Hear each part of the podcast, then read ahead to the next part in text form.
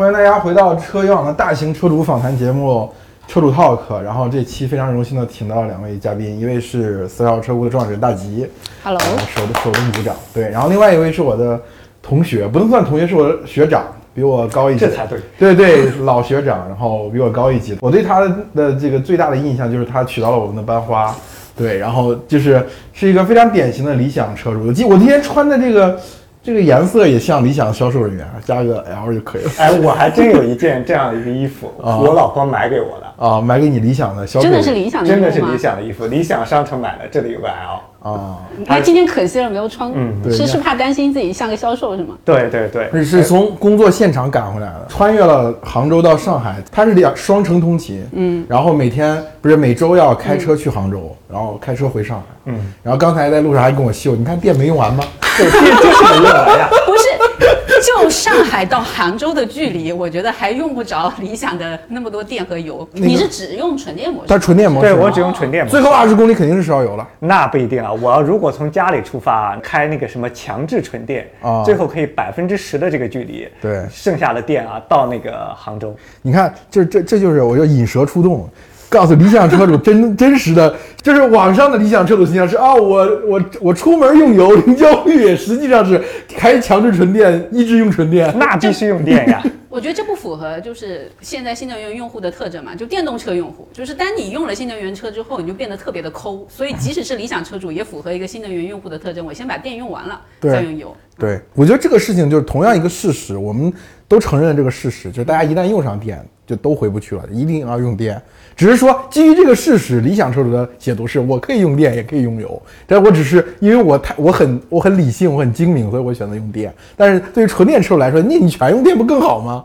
那那也不太一样。你看啊，我春节啊在浙江去玩的时候啊，嗯我可以一天大概开了六百到七百公里。在你们去抢那个充电桩的时候，我就纯油。我现在大概提车了一年多，然后所有那个一共开了一万两千公里，嗯只有两千公里是用油的，全是今年春节的时候去开的。对，我就说理想车主的一个幻觉嘛，就是我比纯电车主的心理优势，但是真正的纯电车主都有品牌的超充，早就下去充满了，半个小时充了四百公里续航就走了吧。你看你现在从第一个问题就带了带了预设立场来来抨击的。我我说讲，我春节我就就我我也买了 L 八，嗯，我平时其实正正常上下班代步也是作为一个抠门的电动车主，其实比较少开理想，觉得费油。但是呢，我春节的时候我开理想也是我回家回福州，从上海到福州八百公里左右，就是我想要的就是今天早上我可能我睡睡的不用太早起，九十点钟出发，然后开七个小时回家正好吃晚饭，然后中间我过高速服务区的时候完全不下车，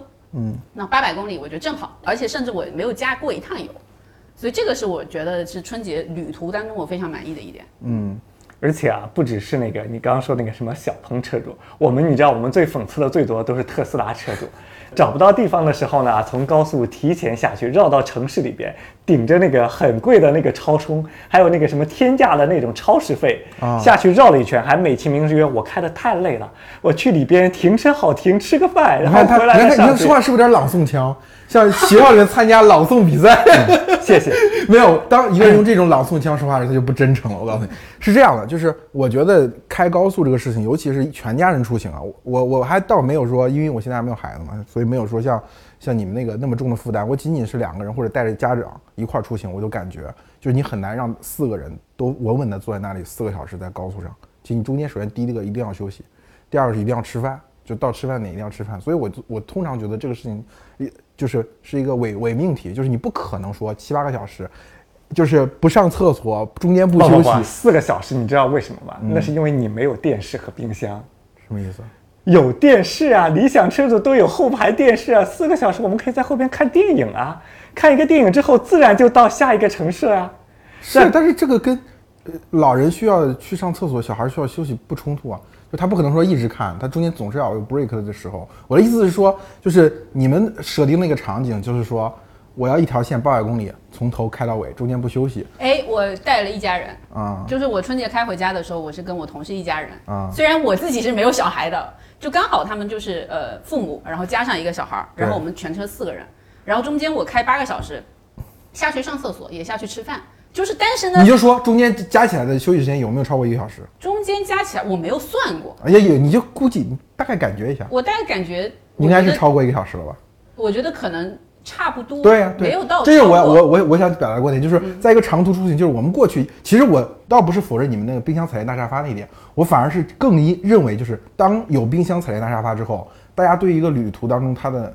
这个体感上的舒适其实要求更高了。就是它不要求像过去，因为过去是什么？过去燃油车里面大家坐在里面本身是不舒服的嘛。当当本本身坐在车里面不舒服，大家要求的一种极致的通勤效率，就是你顶着限速，甚至于超百分之十，是吧？甚至超百分之二十，开到一百三十，你赶紧给我开到地方，然后大家都下来到了景区或者到酒店休息。但现在问题是，当新能源车普遍都有冰箱彩电大沙发之后，对吧？就就是哪怕没有冰箱，也至少还没有那么至少有彩电，就是彩电大沙发肯定是标配嘛，对吧？包括的比较好的音响，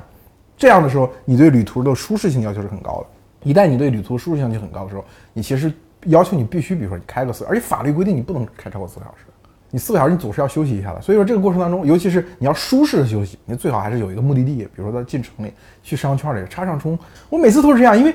我因为我们是同一个高中的嘛，就我每次从我们老家开到北京来，你一定要经过的就是那个郑州的那个岛，叫什么岛？就龙子湖上那个岛。那个岛上就是有小鹏的超充，也有极客的超充，有好多家的超充，它就正好就在 G 四高速的，你一下去就在那个地方，所以每次我就是开到那个地方，也恰好就店也差不多，然后下去吃个饭，然后吃个烩面，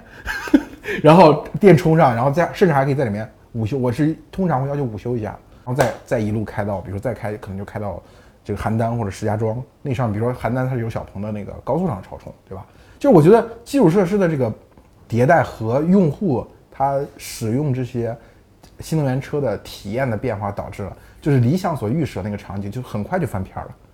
我觉得这不是理想预设的场景，而是大家本来出行需求就是多样化。你今天不可能要求说，我今天所有的油车车主，我就必须跟电电车车主一样的出行体验，也不能要求说电车车主或者理想车主他们对出行的目目标是完全一致的。所以那本身大家就是今天我们在做选择的时候，我也不是只有理想 L 八。那刚才特斯拉车主，我最早我一九年还买了 Model 三。那对吧？特斯拉车主也也碰不到我头上。就是做我开特斯拉出门的时候，就是我可能我们因为因为纯电，我可能会为了它去设计一些专门的路线。对，那我也有未来。那我开未来的时候，我中间换电，就是有顺利的时候，偶尔有不顺利，也有排队的时候。曾经有一次排队排了可能二十分钟，然后换电站出问题了，然后我们被迫去了国网去充，然后国网啊当时未来还给我们补了那个券，所以你其实过程是免费充电的。但是其实当你遇到这种瑕疵和问题的时候，你会发现说，其实你出行是非常非常多样性。但是你带了一个立场说，OK，你们理想今天。因为加油了，但我电车其实你明明本来要休息，我其实用纯电能搞定。我觉得我认同这一点，就是纯电车车主今天出行其实也没有那么大的障碍。然后开理想呢，它也没有错，就是大家的不同选择而已，就是它本身立场并没有那么对立。对，而且我是我稍微往回收一下，当然大家可能刚看刚才观点已经发现我是个激进的纯电，这个原教旨的纯电爱好者。对，但是我要强调一点，就是纯电到今天为止啊，大部分的纯电车它有一个问题，就是它其实还是要求你做规划，就是你的所有体验一定要建立在一个强规划的前提下，就你要看好这一路上大概什么几点你要下，你要去进城去吃饭，你什么点你要充电。我不认可的是说你会进高速排那个充电站排队，因为我觉得一旦规划你会避开那个流量大的地方，或者说比如说这四百公里有八八个甚至十个充电充电站，你总是能提前看一下，对吧？每个充电流量就是现在的纯电它续航会会让你可以越站。不断的越站，那你会发现理想的车主很多人在特别讨厌的一点是，他嘴上说的是我要加油，但实际上他就在充电。嗯，他就是这样的。如果是要需要排队的充电呢，我是绝对不会去做的。哎，你就是实际高速服务区的不不情况不，因为是理想的因为这个可能也说明了一个问题啊，理想的销量呢确实很大，对对对对这个覆盖的层面是很多的。我可以这么说啊，至少从我去，因为我作为一个理想车主。我不仅关注它，比如说 L 九当时在发之前啊，两三个月我才知道有这这么一款车。我发现，哎，它所有的设计、所有的诉求跟我的需求是完全 match 了完全 match，没有一点不 match。就比如说尤其当时蔚来我们也看过，什么 ES 八看完之后，我觉得也很漂亮。嗯，那个尤其我老婆坐完，当时她好像有个什么女王座座位的一样女王，副驾，对她觉得这个副驾哇太棒了，比我那个什么奔驰坐起来舒服多了。为什么没买呢？我一想，嗯，纯电坚决不买，因为作为一个程序员角度来讲，什么稳定性啊、它是那个当前阶段绝对是第一要务的。我要求的就是说我愿意，比如说我要跟原来的车打平，开六七百公里，我可以在任何条件，任何条件就包含了什么堵车、排队这种情况，我都要达成。同时啊，我觉得啊，电池你就算再牛逼，可能四百公里啦、五百公里啦，嗯，它怎么着呢，都有些缩水，都有些老化。那我要是两个途径，总比一个途径要稳定。那后来我就是发现有这么一款车，它居然是六月份发布，我觉得太符合了，我想都没想，我只要它。嗯，就是我获取这个信息到我最终下单，也就是大概两个月左右。中间过程呢，我可能就是关注了它，不是会有些每阶段的时候，它会推送一些信息啊，就是我们每个模块大概是做什么的，做什么的。因为我我不得不承认啊，理想作为一个呃营销方面呢，它是有自己的这个实力在里边的。嗯，它会以那个解答这个技术的角度，把我用到了什么，怎么去做，哪一点做得好，会说的至少从结构化思维上说的是头头是道的。嗯，那作为一个车主的角度上讲，我又是做技术的，那我觉得他就很卖起我的点，就在于比如说有没有什么品牌啊。有没有什么其他的一些什么，比如说你说配件啊，什么空悬啊，什么国产品牌？其实，实话实说，我从奔驰切到理想的时候，就代表了我对品牌已经完全不在意了。对，只要他在里边，比如说他说哦，我有八万什么八万公里，多少多少年份的一个质量的一个保证，那我觉得就 OK。就是当时出了换出了那个试驾的那个新闻之后，他马上就给了那个对对，然后最关键的是呢，这么一个行为之后啊，在我订了车的时候，我又把这些我的一个感受发动给我同事，我把我的老板、我的 peer、我的下属，现在呢全都推广成了理想车主，而且至少有五六个同事吧，嗯都是我们一起后边就是有 L 八的，有 L 九的，对，你看理想多可怕。对这说明推荐转化率非常高。嗯对，我觉得就是我觉得理想的核心问题在于，就是说在整个购车的链路当中，你刚才提到的，他的它的产品的认知非常的精准。这个过程啊，还有一个同事啊，最近他其实不是我推广了，只是说我们在一个群里边啊，我们经常聊车，聊到了这些事情之后，他只是抱着试一试的角度上讲，最后也转变，自发的转变成理想车主。他的故事呢就更曲折了。他之前呢是一个宝马的一个三系运动款的一个车主，而且买了很久了，十几年前就买了。虽然它只是一个三系运动版，它是有一个开赛车的一个梦想在里边的。举个例子，他会在赛车场上去租一些车，然后或者啊，就是比如说在有一些那个特定的一些道路上，以飙车的角度上讲，去可能去追求一些运动的快感。嗯，那他为什么是突然转变呢？有一段时间啊，他当然也是互联网行业的从业者啊，他就说呢。突然就是觉得自己已经过了那个年轻的时候了，然后把他三系运动版卖掉的时候，还录了一个视频，就意思说告别青春。告别青春。他的所有的点是在于我跟我的青春告别。我其实好奇一点，就是为什么为什么理想车主就是非常坚决的主，就是我认为啊，就是它某种意义上是一个陷阱。因为但是理想之后就是非常主动的啊，说我要 family first，everything about family，对就这种感觉。为什么？因为首先第一点，你没有孩子啊，这个就是第一点，一个天差地别的一个点。当你有了孩子呢，到了中年之后呢，那你的生活的体验是不一样的。你会发现啊，你看以前不是有个段子啊，说那个什么男人在家的家庭地位，对不对？孩子大于什么老人，什么什么，还有狗，男人对吧？最后一个男人肯定是最后一名。那后边呢，你的生活慢慢就变成了。家人开心你就开心，家人不开心，你再有钱你也不开心。啊，我我再打断一下，我再打断一下。你看典型的不是我，我在讲这个。其实我从这我自己有一个观察，也是从男性在家庭当中的这个地位，或者男性在家庭当中的状态，去反推这个理想的这个产品的优势上。就是一方面啊，就是你说那个正向的，就我要 family first，我就所有的价值都，我个人的价值要让位于在家庭当中的价值。另外一点，其实，在中年男性的这种日常的生活当中，他会觉得有的时候他是需要一点个人空间的。这个时候，其实理想也是一个挺好的空间。对我之前开了两个星期的理想 L 九，给我最大的感触其实就是，就是我开的时候我是不幸福的，我真的很不幸福。因为第一个就是我说它的一个缺点嘛，就是这车在驾驶没体验拉不是不是没体验，这是副体验，就是它拉不住嘛。当然他们最近不是升级了它那个魔毯2.0悬架嘛，之前的核心问题就是晃，真的是太晃，刹不住。以我过去的驾驶习惯来说，然后但是我会发现，当这个车不开的时候，就是停在地下车库，你不用，你先不上楼，你在这里面待一会儿。而且我发现它的那个就是理想 L 九那个后面那个后视屏嘛，就是这个这个大的娱乐屏，它其实不适合小孩看，因为角度不对，会有点费眼。但反而大人把那个座椅落到后面看那个屏幕是最舒服的，就是你正好基本上是一个平视的一个状态，所以那个体验特别好。就是尤其是那个世在世界杯期间，对吧？你看个世界杯，坐坐在那里面不用打扰家人，就说明你被他们图安利到了。对我被我被他们安利到，就是说，就是但其实理想车主就是说我可以在家里看车，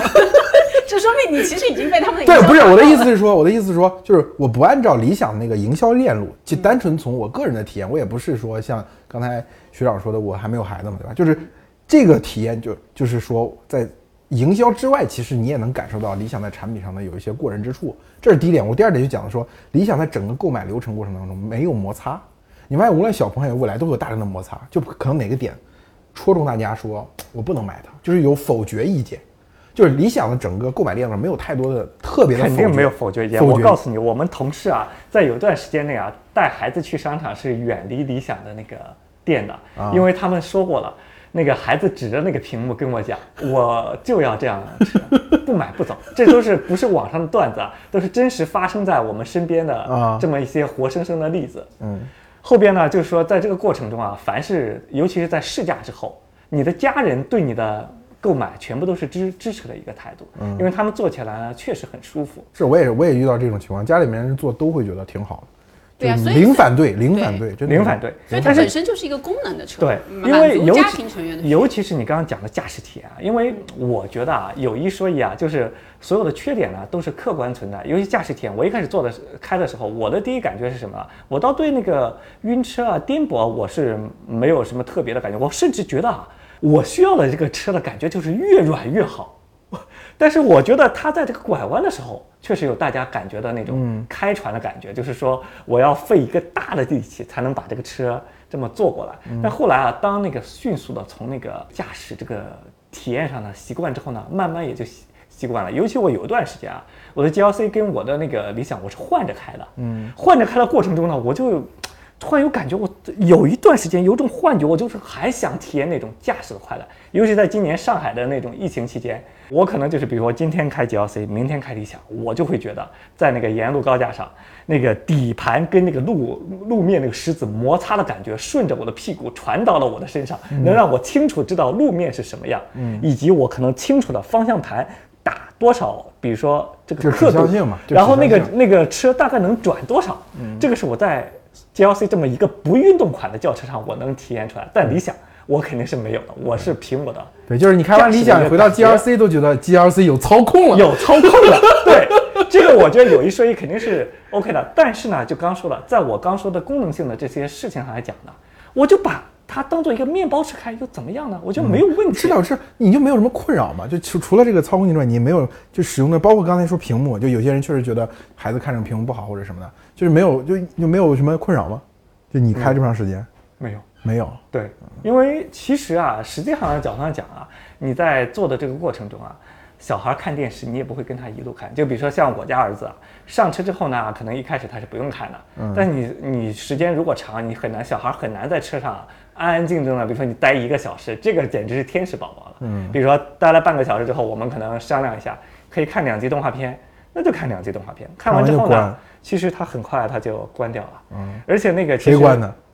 当然是他自己说啊，他说爸爸我不看啦。那个我们专门把那个它的所有的功能啊，我觉得都是还是很贴心。比如说我们专门把那个小孩的那个地方那个音区控制给权限给关掉，就是因为如果你不关掉，它马上所有的事情它都会自己操作，因为它是这事实上它已经学会了所有的指令，它无非只是没有权限，它不知道为什么它没有权限而已。啊所以呢，整体来说啊，这辆车呢肯定是满意的。我现在呢是什么样的？比如说我我的奔驰，我在家里边，我只能说每个月我强迫我自己，嗯，开它开出去一次，啊避免啊电池没电。那我找什么场景开啊？这个不得不有说啊，理想啊，呃，它还是有一个缺点的，就是后备箱太小。哦，如果你第三排坐人的话呢，这个后备箱呢，可能也就是做一些带一些随身的，比如说婴儿车，或者是那个一些简单的一些行李箱，比如说想做到什么露营的啊这种设备啊，全部都带进去，能让你随车一起走，这个可能太难了。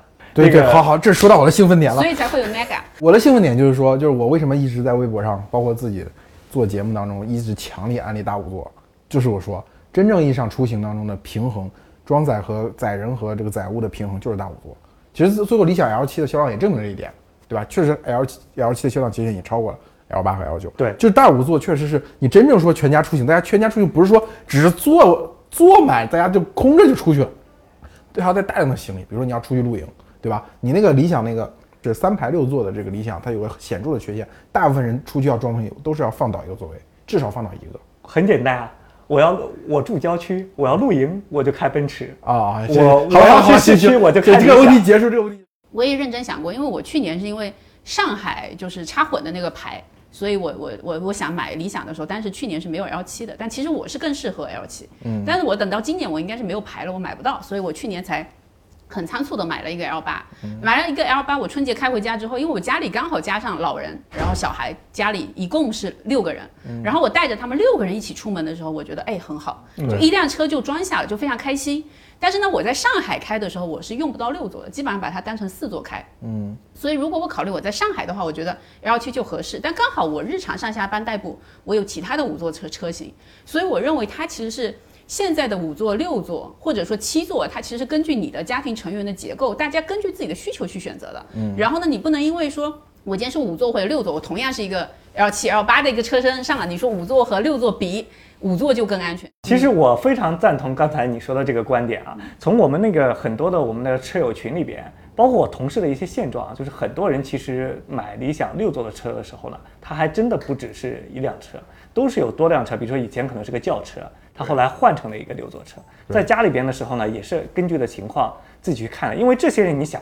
他过去他有可能买什么？比如说他可能就买了个 MPV 了，嗯，或者是比如说像以前奥德赛这种车啊，那个也是很受欢迎的，嗯。那这种情况下呢，其实很多人是受不了什么 MPV 的一些颜值或者看起来更加的笨笨的看像面包这种感觉，更像面包太像面包了。对，L 九、L 八的这种出现呢，恰恰就是弥补了那个我既有这个外观或者说那个呃通用性上的一些考虑，又有满足了家人的一个诉求。我之前啊，我为什么没有把那个呃奔驰卖掉？很大的一个原因啊，也是在于不是我真的需要两辆车，是说我牌照上嘛，我保留我的蓝牌，我有一个那个绿牌。我觉得从这个情况是 OK 的。另外，其实我放两辆车在家里边呢，我确实可以不同的用途啊。后来发现，确实不同的用途开特定的车情况是最好的。哎，我真的，我刚才就说了，你俩共同特点就是你们还有其他的车，因为真正比如说他，尤其是有多辆车的人来说，理想在他整个拥有的车这三辆或者两辆车当中，它是个更合适的。就是我更主张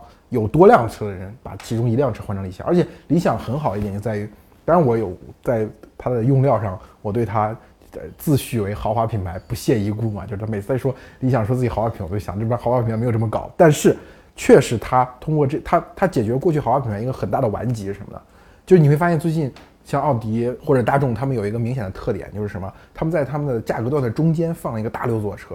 就比如说奥迪的 Q 六和揽和大众的揽境，就过去他们是希望尺寸、座位数和级别是挂钩的，比如你必须得买那个叉七 G G S，我才给你提供这种大的七座的空间。其实理想它是在中间这一段，你说的非常的对。它在中间这一段用一个非常可支付的价格给了你一个大。我其实我并不需要说一定要有 V 六 V 八的这个大发动机，一定要内饰要那么豪华，我只是想要这个空间。我告诉你，你说的非常的对，因为我刚才宝马去换的那个理想那个同事，他自从换了这个理想之后，他每天居然每天发朋友圈夸理想，连我作为一个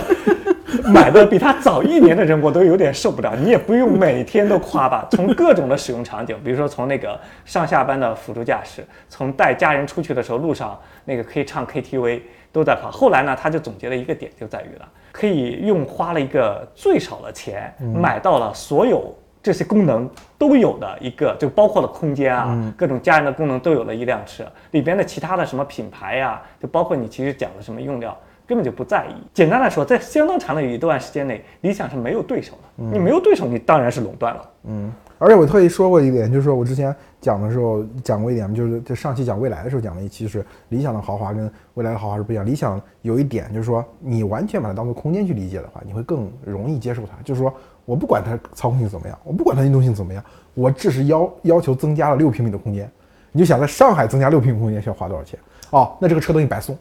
就这么简单的逻辑。我觉得空间其实不完全是理想的问题，是现在新能源车、电动车出现了之后，它带给这个行业的新的细分市场的定位发生变化的一个非常关键的点。因为今天我们看到大家其实做短悬，然后包括电动车底盘非常平，嗯所以它本身就可以在车的空间上做很多的定位的东西，然后包括现在今天我们智能座舱的一个发展，所以所以它其实是不完全是理想五座、六座、七座现在这个细分市场的一个问题，它是整个电动车市场都发生了，变化。我觉得，但是理想是最早把这个东西用到了一个相对的极致。嗯，就是可能很多人发现，比如说在电动车上面，因为各种电气化、智能化的设备啊，可以这么用，可以当个空间去用。但是理想在一开始就把这个东西推到了车上，让你觉得哦，我当我想要一个大空间，我也家庭想要一个大空间时，我就选理想。就这个标签贴在自己身上足够早。当然，今天比如说今天宝骏的云云朵，你都会觉得，对吧？它的空间也很大，对不对？还便宜。对，还很便宜。对，但是理想，我觉得很早把这个，我觉得理想最核心的，我对它的从公司或者从产品角度，我最能够认同的一点就是，它在产品的认知层面做的是很好。非常成功的。嗯，对，这个就是它不会说让用户不知道为什么。我觉得这个也跟你，比如说你刚才讲那个，呃，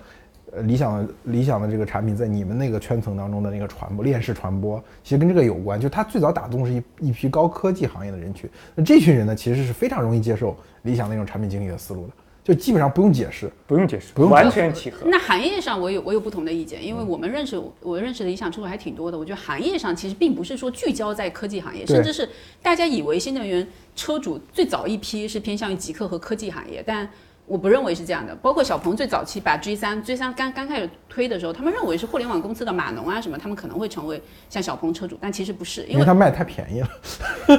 对啊，那确实也有这个问题。我会发现说，互联网公司，因为大家在选择车的时候，车是大家不太懂的产品，嗯，所以早期优先的这批极客的用户，他就传统意义上的极客或者说码农群体，他们其实当时买车的时候倾向于 BBA，嗯，所以在理想，我觉得它就是打打中了奶爸群体。这个奶爸群体它有分不同行业，在这个不同行业里面，发现有一些人是小企业主。尤其理想或者未来未来车主，小企业主特别多，因为小企业主他们其实在购车上面，他更容易去拥抱一些新的东西，嗯，就是没有那么强化身身份标签，所以我觉得这个是特征。我并没有觉得它完全聚焦在科技行业上。我记得我有一次去你们公司楼下，我就看那个停的什么车，嗯。我发现真的 BBA 很少，理想很多，不是那还还是疫情前第一年的时候，那个时候理想还没有卖这么多，就是就会发现经济车型其实蛮多，就是其实程序员是一个蛮理性的群体，就他们会核心考虑性价比，我哪怕花了花了二十万、十万。我要买个在我理解当中这个价位段性价比，就是其实并不是像我们想象哦，互联网公司可能大家收入都挺高的，但会买很多豪车，因为发现不是，就那个车位上停的其实蛮多经济车型，丰田、本田特别多。我觉得理想从另外一个角度来说，它也切中了一个，就是说所谓能比较容易接受他这套产品认知的人的一个核心逻辑，就是他也要追求性价比。我觉得这是包括上期我们讲未来的时候，我说未来跟理想的人群的核心的区别，其实是在这儿。就哪怕他们最早期都都试图击穿这个互联网高科技，对吧？这个比如说这个愿意尝鲜这这个人群，但是理想走的是性价比路线，就是说我不不管是你来看，你媳妇儿来看，你爹来看，转着绕着车转一圈，觉得这车买的很值。但是未来更多的是一种个人的冲动消费，啊，就是我那一刻坐在女王副驾上，觉得哇，我就今天就是它了。就是我觉得这个冲动消费和性价比其实是他们两者之间的一个很重要的区别。呃，我有一点点不同的意见。我觉得这个行业今天在卖车，本质上卖的都是性价比。就像未来推出第一代 ES 八创始版的时候，我认识非常多的车主，就说我有我同我，因为当时他们可对比的是特斯拉 Model X，那我可以用一半的价格去买未来，我为什么要买特斯拉？所以未来早期你会发现说，它打中了非常多就是富裕阶层的就是这种有钱的群体。那那这些人他其实对比的是当当年的 Model S、Mo- Model X，你说对比保时捷呢？所以它价格位不一样，然后所以早期大家觉得未来其实是说堆料，因为它用了非常多好的硬件，因为以以及就是大家会认为说我买这辆车是值回票价了，光买硬件就值回本了，所以你发现最早期用户其实特别喜欢说这个事情，但是今天到到今天未来建立了这种。服务体系换电体系之后，它其实已经存在了部分的溢价，但是今天这个溢价在今年这个价格战之后又被打回原形了。对对嗯，对，其实就是说哪怕求不同目标的一个性价比。对我之前说过，哪怕你买保时捷的群体，他也追求的是性价比，因为在他的那个价值区间当中，哦，这个车是最值的，对吧？这是肯定的。那我有一个好奇的点在于，对于一个一个理想车主，你们会有对社交网络上的黑字困扰吗？完全不困扰，因为呃，基本上啊，比如说啊，像以前啊还关注你的微博啊现在取关了吗直接取关了，因为取关的点是黑的是实在是太低级了，我都看不下去了，就 是翻来覆去就是那么几个说法，对吗？对对，直接取关。好，这个你可以裁掉啊。没事，我这一定要这个，必须保留这个必须保留。就是这个我一定要说啊，这个这个我觉得作为一个理想车主，这个我还是有一些观点在里边。其实新能源的品牌今年可能多了，我觉得还好。前几年的时候呢，呃，基本上跟那个粉丝战队，我觉得也半斤八两吧，就是属于那种几个那个新势力的品牌里边呢，互相看不顺眼吧，可能是内心可能有一种那种鄙视链的那么那么一种感觉。这种呢，我一般一贯来说呢，也都是不参与，那个无视这么一种情况。销量在那摆着，销量说话嘛，销量。典型，你看典型的理想车主。销量其实呢，销量其实为什么是在于啊？其实从我的视角，比如说我我要想我要开十年的时候呢，我总怕公司倒了嘛。嗯比如说像威马车主，对不对？有那个什么威马车主自自救手册，去看我那个配件要从哪里换才能把它换过来，对吧？我肯定不希望公司是倒掉了，所以我从某种意义上，我是希望这个公司呢是能平稳的运转下去的。第二点呢，我在意的就是说我开的过程中啊，我比如说它有些 bug 呀、有些哪些点，它能不能后续的能那个持续的把它优化升级下去？这我觉得呢，它每个月的升级呢，其实做的还可以，基本上是切中了要害。像我自己，其实我也提过一些 bug，我还听过 QQ 音乐的一个 bug。我作为一个程序员，我把它那个什么产生的原因啊之类的都都分析都都分析好了啊然后因为我刚开始其实没有抱有希望，因为 QQ 音乐毕竟是第三方公司在它车机上开发的一个软件，嗯没想到呢后边一个版本它就把它修掉了，所以这个态度我觉得是可以去接受的，挺好的。对，这是互联网公司的模式优势。咱们收拢一下，回到一个问题，就是比如今天呃，你刚才说销量，我觉得可以可以确实可以讨论一下。理想的销量到了今天到了这个程度，你觉得是不是已经进入到比亚迪和特斯拉的那个那个那个阵营当中去了？呃，我觉得他今天就是我我我我们要讲几种问题。第一个，我觉得车企要面临几个坎。第一个，它要解决十万销量的问题。嗯。第二个阶段，它解决三十到五十万销量。第三个阶段解决对吧更高的一个就百万百万级销量。所以我觉得这个理想到这个级别，它其实依然还有非常多的挑战。所以我们今天看到就是销售渠道上，包括理想在做渠道的一个改革，包括现在销售渠道上已经发生的一些变化，就大家在建门店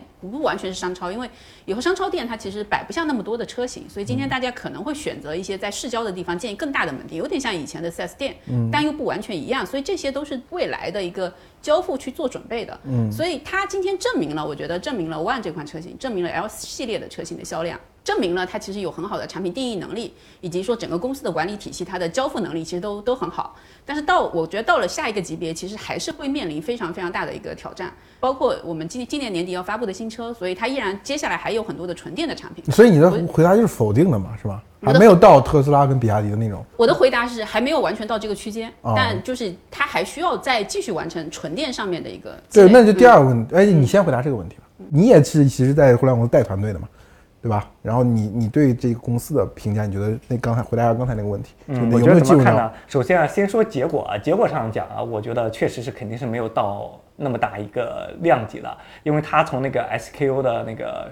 拆分啊，再到它那个能覆盖的各种的那个群体，它肯定是没有达到那个量级的。但是我对这家公司呢，从是不是具有长久的一个发展力上呢，我还是持有一个那个。相对来说比较乐观的一个态度。我为什么会这样说啊？我对理想本身这个本人本身啊，在微博上发的各种的言论本身，其实我不是特别的关注，但是我会有的时候会关注一些他做一些结构化去，比如说内部或者外部去表达的一些文章，尤其是大概是好几个月之前有一个很长很长的一个万字以上的文章，就大概去讲自动化驾驶该怎么做怎么做的。然后我不仅从头到尾的看完了。然后我还分享给了我的各个同事们啊，看大家看完之后对里边的一些表达、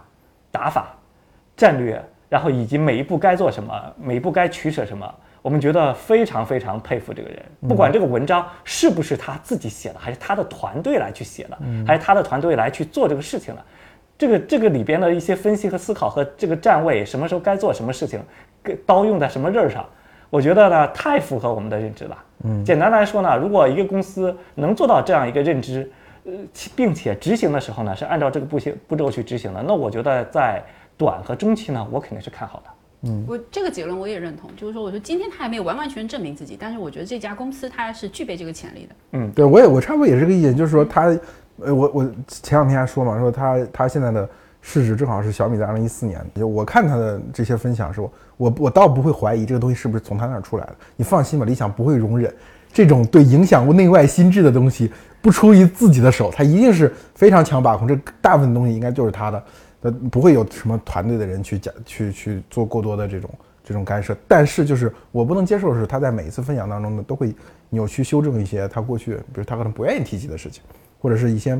没有做好的事情，就是每次给大家看，就感觉哇，这个人从第一天从 day one 啊，就想清楚了，想明白，而且一步一步执行下去。我觉得理想的发展不是这样的，我觉得理想的发展中，我觉得更具决定性的东西就是求生欲，就是当他资源非常少的时候，当他只有一次机会的时候，这个时候他一定会把那个事情做到最好。我觉得更多，我我更多是从。这个方向去理解理想的创业故事，而且我能从中得到一些正向性的东西。至于他搞一些成功学的东西，对吧？哦，我我为什么成功？我过去成功，今天成功，明天会更加成功。这个东西我就我难以理解。下一个，我觉得有快速进入第二个讨论，就是你们觉得理想能不能过纯电关？我相信理想具备这个能力。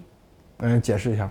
解释主要是从这个公司的信心。我觉得第一，呃，确实今天大家在讲，我觉得纯电很多的问题就是在讲三电，对吧？三电的一个技术能力以及讲补能的措施。那这两件事情，我觉得大家其实，呃，每一家企业它现在并没有在技术上有那么那那么大的一个差异，或者说有一家有足够领先的一个技术优势，我认为这些东西都是可以赶超的。第二个问题就讲补能措施，补能措施，你看未来今年它要它要建一千座换电站，嗯，对吧？它依然处于整个行业渗透率依然处于一个非常早期，大家还是要去建更多的一个补能措施。你并不能说我到了二零二三年，所有的车企都已经完成了所有补能。的设施的一个建设，然后明年就不再建了。嗯，所以我认为依然有很多就空白的一个场地需要大家去抢占的。嗯，所以这里面其实还是有空间。其实纯电说白了就这两个问题。就是说你的意思就是纯电不太有什么先发优势。纯电它肯定现在是有品牌认知上的一个先发优势，但我不认为说现在技术上面的一些问题会影响这家企业是完全推不出一个有竞争力的一个产品。嗯，然后第二个点就是呃，当当然它推增程的时候，它其实是有一个具备成本上的一个优势，所以它它去做一个纯电产品。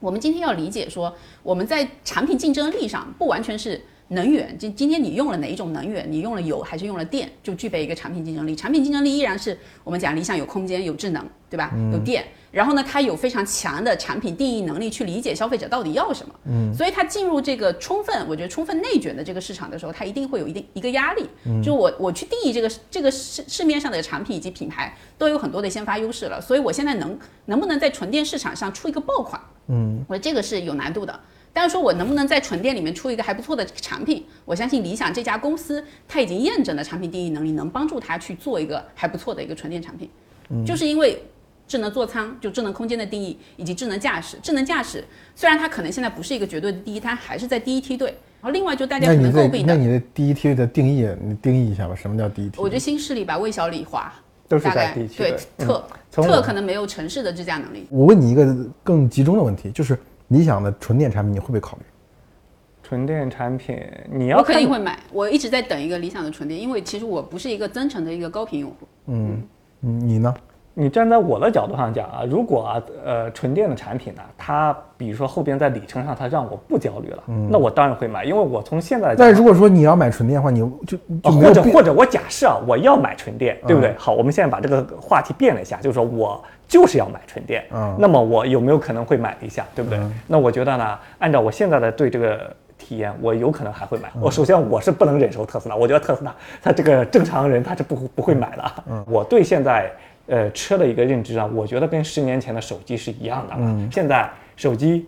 华为、小米、vivo 这种时间很宝贵。我都懒得去对比，干嘛要对比了？我就买个两千块钱的工作机，那我红米就找一个两千块钱机型买了不就得了？能差到哪里去呢？嗯，那个我跟你说，理想最后这个对这个节目最不满意的就是我们理想尊贵理想说竟然买红米，不不不不，这个跟理想车主我觉得是一样的，就是经济实用够用就行。啊，你这个理想理想要疯，听了要疯了。如果我确定要买一个纯电产品呢，我在比如说以前它的增程的角度上讲，我可能验证过它的空间。验证过了它的，比如说一些交互，验证过了它，比如说一些那种对车主基本的一个，比如说态度吧。那我会觉得，那我纯电的时候，无非就是说变成了一个纯电。那其他只要能力跟其他厂商是打，就是基本就是你刚刚讲的三电的能力是打平的。那我觉得就 OK 了，我干嘛不买呢？我还省了那个什么纠结挑选的时间，多好啊！还是那说，对那个中年人来讲，时间是最宝贵的资源。我觉得他回答了一个很重要的一个问题，就是这个市场的变化。第一轮新能源汽车的竞争，它首先是产品力的竞争，嗯，就我们讲说没有品牌，所有人都是产品力、性价比的竞争。第二轮竞争变成品牌心智的竞争，就是你的你你想在品牌上，它已经卖了这么多车，在品牌心智上它有先发优势，就是它一直做的这种家庭用车的一个定位。所以那我同样大家的竞争力差不多，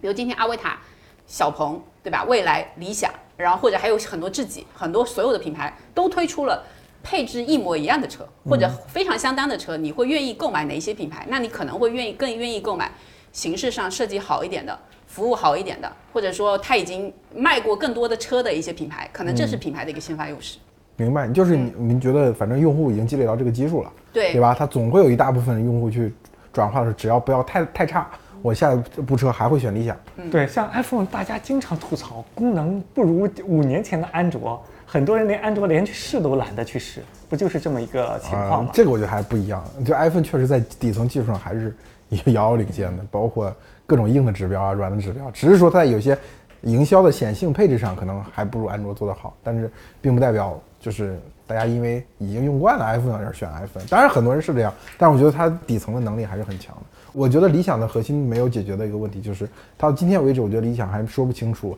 除了产品。整个产品定义方面，它底层能力到底在哪里？未来你说我的我的服，哪怕有人说未来那个服务能力或者说那个换电，也也会像批评增程一样，认为是脱裤子放屁，对吧？但是我觉得那确实是一种底层能力，就是我建了这么多换电站，我换电站实实在在摆那，它就是网络，它就是网络效应，对吧？也包括这次去，哎，那是哪个景区啊？大家都去未来的充电站，因为只有未来的充电站在那里有有充电，我觉得这确实可以称之为是一种底层能力。今天其实它在推出。嗯，纯电之前，它已经在建它的补能网络了。嗯，所以，我我预计，其实我们在看到 Mega 面试的时候，它其实会公布说它到底建了多少个站。嗯，而且呢，它其实已经公布了它的计划。所以，比如说年底三百辆嘛，我记得。对对，年底三百个站。对，年底三百。哎，你们对 Mega Mega 这个最近不是透露出来一些谍照吗？你对你们对这个车怎么什么怎么理解或者怎么评价？呃，我觉得它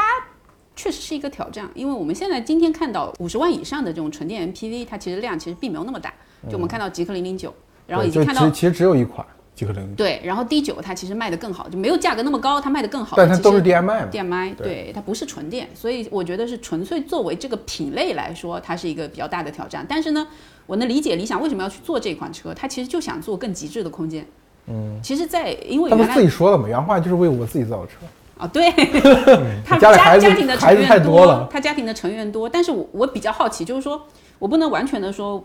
今天去去猜想或者做做一个盲目的预测，这个车到底能卖多少？因为我也不是它的典型用户，我买了它我也没地方停，它这个车还是对我来说有点长有点大，我并不需要这样的车。但是呢，我我相信它在空间，今天它它其实打的这个就是它做的这种空间上的一个定义，我觉得一定是对于这个市场来说是非常非常好的、非常新鲜的、非常重要的一个需求。所以它今天在验证这样的需求会不会被大家接受。以及去验证这样的需求被大家接受的前提，他又用了纯电的这个能源，那大家能不能去接受这样的一个车，然后不不用增程？所以我觉得这个产品上，它其实反而体现了理想能不能推出一个，就是它的纯电产品被用户能在多大程度上的接受的多重挑战。嗯，对，嗯，站在一个反正大厂员工以及啊，就是我对呃自己就非专业的一个理解的角度上讲呢，我是觉得啊，在理想他自己要推这个这么一个产品之前呢。他的那个信息渠道和市场的调研，还有一些数据的分析，那一定可能比我们都是要充分和多得多。比如说，我们可能觉得，像我，我肯定也不会买。首先啊，我都觉得我的地库我也停不下这么大一个车，那个我也不需要这么贵的一辆车啊。但是呢，我觉得他既然去愿意去出这个产品，他也许是调研过的，有多好多好的人，他现在可能我我我恰恰反对这点。我觉得理想他是一个尼采主义者。他首先是我足够的想，就是我我首先有个先验性的判断，就是我觉得当然理想 ONE 或者理想 L 九，你会发现后期你，然后这这个听我讲完，听我讲完，你先听我讲完，别着急啊。就是当这个产品已经出现之后，你会做非常多的调研，你会发现，哎，正好真的跟用户的需求 match。但是你要想在理想 ONE 和 L 九刚出现之前，我认为这个我首先首先承认我犯了这个错误，就是基于过去的市场理解，就说哦，汉兰达一个月只能卖两万台，G 幺八一个月最多也只能卖两万台，这就是这个市场空间的顶。但是你会发现，理想就戳破了，因为它的产品定义最后超出了用户的预期，对吧？满足更多用户的需求。我觉得，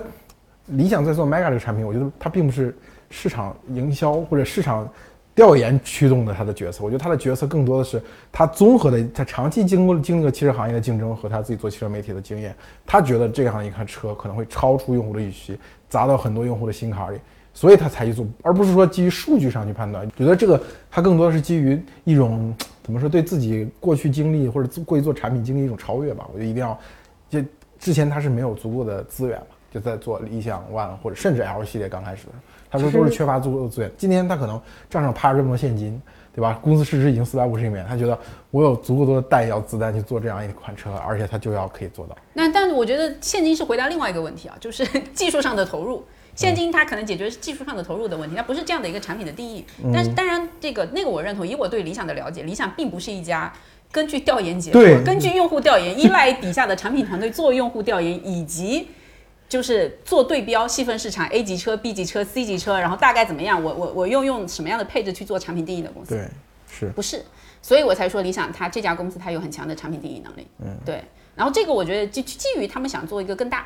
更旗舰的车。其实这这个车最早的时候考虑过增程版本，但是后来在做空间的时候觉得不够极致，所以他们最后只做了纯电版本。嗯，我的感觉啊，就是说从某种角度上讲呢，呃，当然我说了不一定对啊，就是我现在感觉呢，新能源车它其实那个出一款新的产品，它的研发成本和迭代周期是非常快的。嗯，甚至像 L 七这种车，好像就是很一年多时一年不到可能就出来了，对不对？所以它整体来说呢，如果你比如说，就算哪一款产品，它不是一个主打的一个产品，它在中间的过程呢，比如说它确实销量不佳，但是呢，帮它验证了一些东西，以及啊有一些能力是复用的，我觉得整体来说呢也是 OK 的。嗯，就比如说他可以借助这个这波产品，比如说去推我纯电，我我是有产品的，我的那个充电站我建了多少多少，我也有快充，对吧？我的快充可能比别人更快。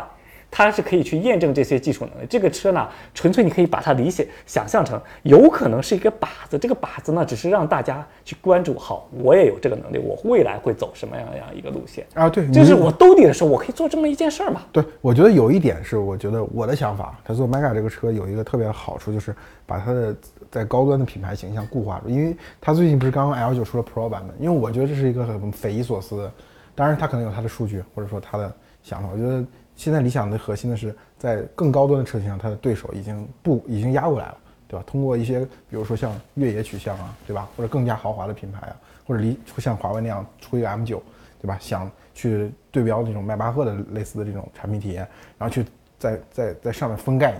把你压在，因为理想其实你会发现，从三十万出头到四十五万，它产品布的非常密，对吧？L 七、L 八、L 九已经已经把这块它的优势区间占住。这个时候，其实对手的竞争策略很有可能就是两端嘛，要么我从下面挤你。要么从上面挤你，对吧？其实你会发现，他的很多对手已经比他更强大的对手已经在这样去布局，他他还在这个四十五万呃三十到四十万之间去密布他产品线。这个地方，我觉得我更希望是 L 九出一个更高端，比如说啊内饰更加豪华的一个跟某一个品牌做联名的这种版本。但是我觉得 Mega 可能会起到这样的作用，就是说我这套东西拿出来，别人哪怕不买，觉得我靠，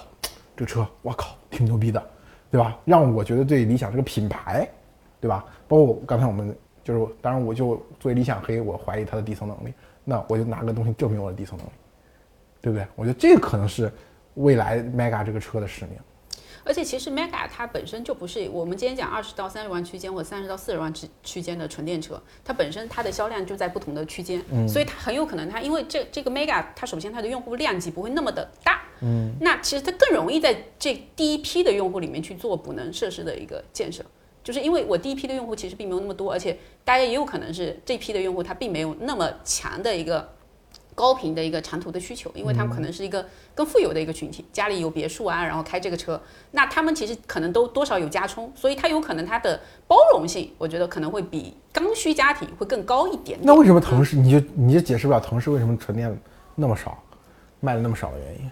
他们也是今天大家同样在买，肯定是增程优先。我觉得肯定是增程优先，因为增程它今天我们看它的市场的规模，它肯定是比纯电要更高的。嗯所以我我只是说，Mega 拿来验证做纯电，它是一个还不错的一个产品。而且我我觉得这点我要补充，就是我对理想 Respect 这是第一款产品，就是如果它同时出增程，肯定会卖得更好。但是它不出增程，就是要验证我完全从一个纯电的结构，我承担这个市场可能会没有那么好的成本，我也要去试一下。我觉得这个其实理想过去特别缺乏，因为过苦日子过久了嘛。他不会做这种，这种就是哪怕牺牲我一部分的短短期的回报和经济，他就是一个天天看着这个 ROI 的一个人。对我觉得这点上来说，我是很佩服的。而且我觉得你别看这次露出的这些照片是有点糙，但是但是你能感受到他在做一些新的东西，啊就他想尝试做一件新的事情，是这件事情是让人开心的。哎，这点我我之前在谈中国互联网公司的时候，我我有讲过一个逻辑嘛，你会发现，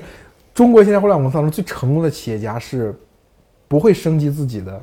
价值曲线，就是说马斯洛需求层级永远在最低层，我赚了五百亿美元，我还要赚再赚五百亿美元。不会像过去的这个古典一点的，就或者六零后的企业家一样，要升级自己的这个需求。我觉得理想表现出这一点，还是我挺欣赏。就是我我已经四百五十亿美元的公司了，我要做一款就是镇住你们的产品，这这其实是确实从价值层级上来说往上提升了。这点我觉得，虽然我是一个顽固的理想黑吧，但这点还是要就是鼓掌一下的。对我，我觉得他在挑战，他他想要挑战，想要创新做一些事情。我们的讨论最后一个问题，就是你你觉得最后的这个市场终局会是赢家通吃吗？就是四家跟手机行业一样，还是说就是这个周期可能一段时间谁强，嗯，一段时间又下来了，可能有超过十家甚至十十家以上的企业还在这个市场上存活。我觉得汽车是一个非常长周期的竞争。你嗯看过去这么多年，其实我中国中国的这些品牌，它其实每隔对吧，每隔十年，你看站在最高端的品牌，它其实还是会有一点点差别。包括今天比亚迪突然起来了，对吧？吉利也在发力，然后我们今天看说长安，长安也在做深蓝这样的一个品牌。然后所以我认为汽车它是就是汽车是一个非常长周期的竞争，有一些企业它能够在一个阶段内它获得先发优势，它能够领先三五年。嗯，但是车企又不是那么容易断气的公司，所以我们今天看到生产资质像这样的政策上的一些问题，大家国国国内其实还是在有一些政策性的倾斜，倾斜到一些其实只有产能，但是他没有能力的一些厂商，希望能扶他们起来，包括尤其是地方政府，他考虑自己的就业和产业链，对它更会这样。对，然后那我们今天如果是放到全球这个领域上看，你会发现说区域上面大家对于车型其实还是有不同方不同的需求，对吧？欧洲市场有欧洲市场的需求，中国市场有中国市场的需求。理想今天它没有出海，因为增程。包括理想这样的大车，它不适合去欧洲，所以它也不做出海。所以那你说这个维度是在中国这个维度，还是全球这个维度？我不否认，尤其是我现在天天开智驾之后，我觉得我我买车我必须要城市智驾能力。但是我我们去跟行业内交流的时候，大家又都认同说，我可能有领先优势，但最后这些能力有可能变成一种基础能力。嗯，那最后那到底谁谁会领先呢？所以我觉得是。它会十年五到十年所以你就认为这种能呃从微观上来说能力会有回归，从宏观上来说周期会有波动，对是对，最后可能不会赢家通吃。我觉得不完全是赢家通吃，因为因为汽车市场本质上它还是一个政策市场，它不完全是一个市场需求导向的市场。嗯，你说我看法类似，我觉得不会啊，因为很简单啊，只要你以后所有的能力打平的时候，你像外观，只要外观上我今天有一个创新的一个 idea，它一定就有客户买，有客户买，那它就有生存的空间。那你这个假设建立在一个前提下，有一天体验会拉平了，我觉得体验一定会拉平，那这个是我的所有的假设。为什么呢？呃，这很简单嘛，现在就就是我在我的视角上讲，它以后就是手机市场，它的硬件和软件的能力一定是打平的，它以后找的就是一些细分的功能点。但手机市场已经接近于赢家通吃了，今年可能还再会掉队一家。我觉得它其实反正就会慢慢进入一个大家都不能有绝对的短板，然后同时我们今年能看到说大家又越来越知道该怎么造车，就是消费者到底需要什么，所以你会看到产品它其实越来越同质化。但是呢，这里面还有我觉得三五年之间互相之间的领先差异，所以带来大家会优先选择一个我理想中我认知的一个品牌。所以但但这种品牌它一定会有先发优势，以及说它能保持销量。销量其实有可能在一段一个阶段内销量长红或者还不错，但你发现说，呃，很多车企，尤其是你活到今天的这些车企，它其实有很强的自我迭代能力。我们在回答说我是不是以后只剩下三五家品牌的时候，其实回答的是大家能不能有很好的软件管理能力，就是今究竟智能化是不是以后的这个行业的最核心的一个竞争能力？所以这个问题，我觉得有待是这这两年的。就是我们看到像比亚迪，对吧？比亚迪它建了一个非常大的一个智驾的团队。我们看到吉利、极客，极客现在也在去推 NZP。哎，对你说这个，我真的是认同。就是原来，比如说很多人普遍觉得特斯拉刚做出来它的那版本 FSD 的时候，大家就有过分神话 FSD，觉得哦，它数据上已经领先了，算法上也领先了，体验上也领先了，用户越滚越大，数据越来越多，它应该越来越领先。后来你发现，今天尤其是极客和比亚迪这种教育，你真的有十万车载着硬件在跑，你真的就可以做智驾，对吧？而且这个东西再叠加一些政策优势，哇！数据必须本地管理，对吧？算法必须本公司做，那你七七分八分的，最后大家就是这样，就是特斯拉领先优势就是被消耗掉了。而且你跑每一个城市，你今天跑每一个城市，还要受每一个城市的对对对对对，你会发现你的省图是需要一个城市过的，每不同城市训练出来智驾的性格是完全不同的。那你每一个城市还掌管着上牌的一些，对吧？对对对对对，上牌的一些政策，上牌上路、数据采集各种各样的东西。对，我觉得这期我们就聊到这里吧。我觉得最后的观点也挺牛逼的。我以为你最后要下一个理想不行的结论。没有没有没有，理想很行，就是大家都行，我们都有所有的新势力都有光明的前途。然后我们下一期车手 talk 是极客的，呃，这个车手 talk，我们希望大家期待，好吧？那我们这期就到这里，谢谢大家，拜拜。好，有没有收到过理想的律师函？没有没有没有，活动必请我。